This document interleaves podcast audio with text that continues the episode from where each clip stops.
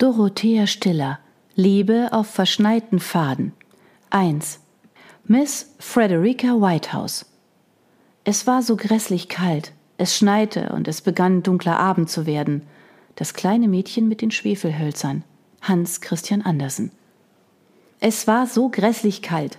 Es schneite und es begann dunkler Abend zu werden, und Freddy fragte sich, wie so oft in den vergangenen Tagen, wie sie sich nur in diese Lage hatte bringen können. Vorsichtig, um nicht die Kälte unter ihre Decke kriechen zu lassen, streckte sie die Hand aus und schob mit dem Zeigefinger den Vorhang ein Stück zur Seite. Die Nacht war klar und mondhell ideale Reisebedingungen, wenn der Schneefall nicht gewesen wäre, der etwa eine Stunde nach ihrem Halt in Hockcliff eingesetzt und seither nicht aufgehört hatte. Dicke Flocken wie Gänsedaunen trudelten durch den dämmergrauen Himmel auf sie herab und deckten Bäume, Sträucher und Felder zu. Mühsam quälte die Postkutsche sich vorwärts.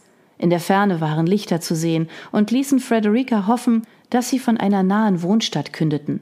Womöglich waren dies die ersten Häuser von Dunstable, das sie schon vor einer halben Stunde hätten erreichen sollen. So ein scheußliches Wetter, knurrte der alte Gentleman in dem dicken dunkelbraunen Pellerinenmantel, der ihr gegenüber saß. Wenn es weiter so schneit, haben wir zu Weihnachten zwei Meter hohen Schnee. Auch wenn Frederica es für eine maßlose Übertreibung hielt, konnte sie sich tatsächlich nicht erinnern, wann sie das letzte Mal ein so dichtes Schneetreiben gesehen hatte. Mit schlechtem Gewissen dachte sie an den Kutscher, den Wächter und die zwei Männer, die auf den Außensitzen mitreisten und die noch entsetzlicher frieren mussten als sie. Was um alles in der Welt hatte sie sich nur dabei gedacht? Sie hätte im Warmen sitzen und vom Frühjahr in London träumen können, von Feiern und Bällen und von ihrer Hochzeit. Eine Menge Mädchen hätten sie beneidet. Cedric war nicht nur eine gute Partie, weil er vermögend war und einen Titel erben würde.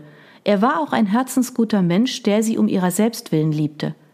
Sie hätte eine Zukunft als Viscountess Fairford vor sich gehabt und später, wenn Cedric das Erbe seines Vaters antreten würde, als Countess of Hillsborough. Ihre Eltern waren so stolz gewesen. Warum nur hatte sie mit einem einzigen Satz ihre Zukunft ausgelöscht und Cedric das Herz gebrochen? Was war falsch an ihr? Sie begriff es ja selbst kaum. Sicher wusste sie allein, dass es ihr ein tiefes inneres Bedürfnis gewesen war, es auszusprechen, weil es die Wahrheit war. Je länger ihre Verlobung gewährt hatte, desto mehr hatte das Gefühl überhand genommen, an dieser unausgesprochenen Wahrheit ersticken zu müssen.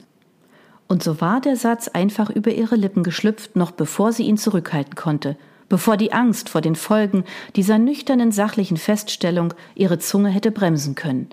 Wie eine Luftblase waren die Worte geradewegs aus ihrem Herz aufgestiegen und hinausgeschwebt hatten eine Weile zwischen ihnen in der Luft gehangen wie die weißen Wölkchen, die ihren Atem nun in die klirrkalte Luft zauberte. Dann jedoch waren sie mit all ihrer Wucht hinabgesunken und hatten von einem Augenblick auf den nächsten ihre glänzende Zukunft als Herrin auf Brighton Abbey zerstört, wie überhaupt alles, das sie für selbstverständlich gehalten hatte. Ich fürchte, ich liebe dich nicht. Alles stand ihr noch lebhaft vor Augen. Cedrics entsetzter Ausdruck, das minutenlange Schweigen, stumme Tränen, die in seinen blauen Augen aufwallten, sah und wie sie dann das Messer noch einmal in die Wunde gestoßen hatte, ganz so, als habe sie sich selbst jeden Rückweg abschneiden wollen. Es tut mir leid, Cedric, aber ich kann dich einfach nicht heiraten. Es wäre nicht recht. Mit verletztem, männlichen Stolz und gekränkter Ehre hätte sie umgehen können. Vielmehr jedoch sprach aus Cedrics Tränen eine verzweifelte, aufrichtige Liebe, die sie nur zu gern für ihn empfunden hätte. Sein sichtbarer Schmerz ließ sie und ihre Worte kalt und grausam erscheinen. Allein bei der Erinnerung war ihr noch ganz elend.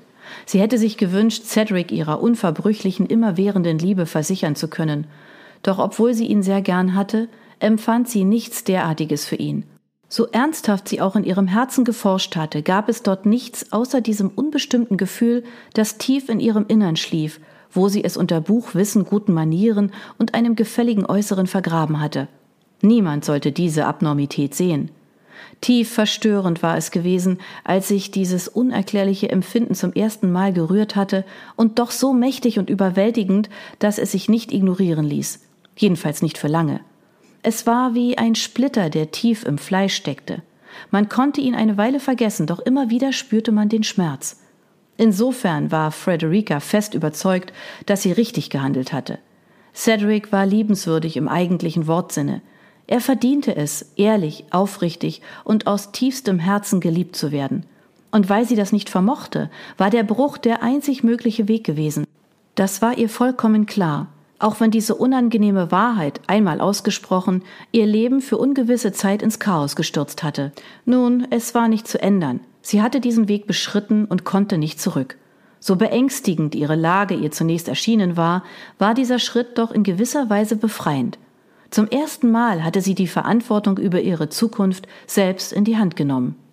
Für diese Gelegenheit würde sie ihrer Tante Caroline auf ewig dankbar sein. Überhaupt war Caroline, die selbst nie geheiratet hatte, die einzige in ihrer Familie, die sie verstand. Nur sie hatte in dem Aufruhr, den die Lösung der Verlobung losgetreten hatte, die Ruhe behalten – Anstatt wie ein kopfloses Huhn herumzulaufen, sich die Haare zu raufen und Frederica mit Vorwürfen zu überhäufen, hatte Caroline Briefe geschrieben. Und einem dieser Briefe verdankte Freddy es, neben ihrer hervorragenden Erziehung und Ausbildung, dass sie eine Anstellung als Kindermädchen im Hause Lord Fotheringhams bekommen hatte. Ein großes Glück, denn Vater hatte überdeutlich gemacht, dass er nicht finanziell für ihre Kapriolen würde aufkommen wollen. Sie erinnerte sich an jedes seiner Worte, und die Erinnerung wühlte sie auf. Wenn du es vorziehst, einen guten Mann vor den Kopf zu stoßen, einen, der dir eine gesicherte Zukunft und ein glückliches Leben beschert hätte, wirst du die Folgen dessen gefälligst selbst tragen. Es reicht, wenn mir eine alte Jungfer auf der Tasche liegt. Deine Tante muss man allerdings zugute halten, dass sie im Gegensatz zu dir keine Wahl hatte. Es ist schließlich nicht ihre Schuld, dass der Gott ihr keine gefälligere Erscheinung gegeben hat. Es will mir nicht in den Kopf. Ein hübsches Mädchen wie du bist und so undankbar und halsstarrig. Dabei hätte Frederica diese Mischung aus Wut und Scham, die sie bei der Erinnerung empfand, nicht eindeutig benennen können. Am besten war es, all das hinter sich zu lassen und sich auf das zu konzentrieren, was vor ihr lag. Ihr neues Leben als Kindermädchen.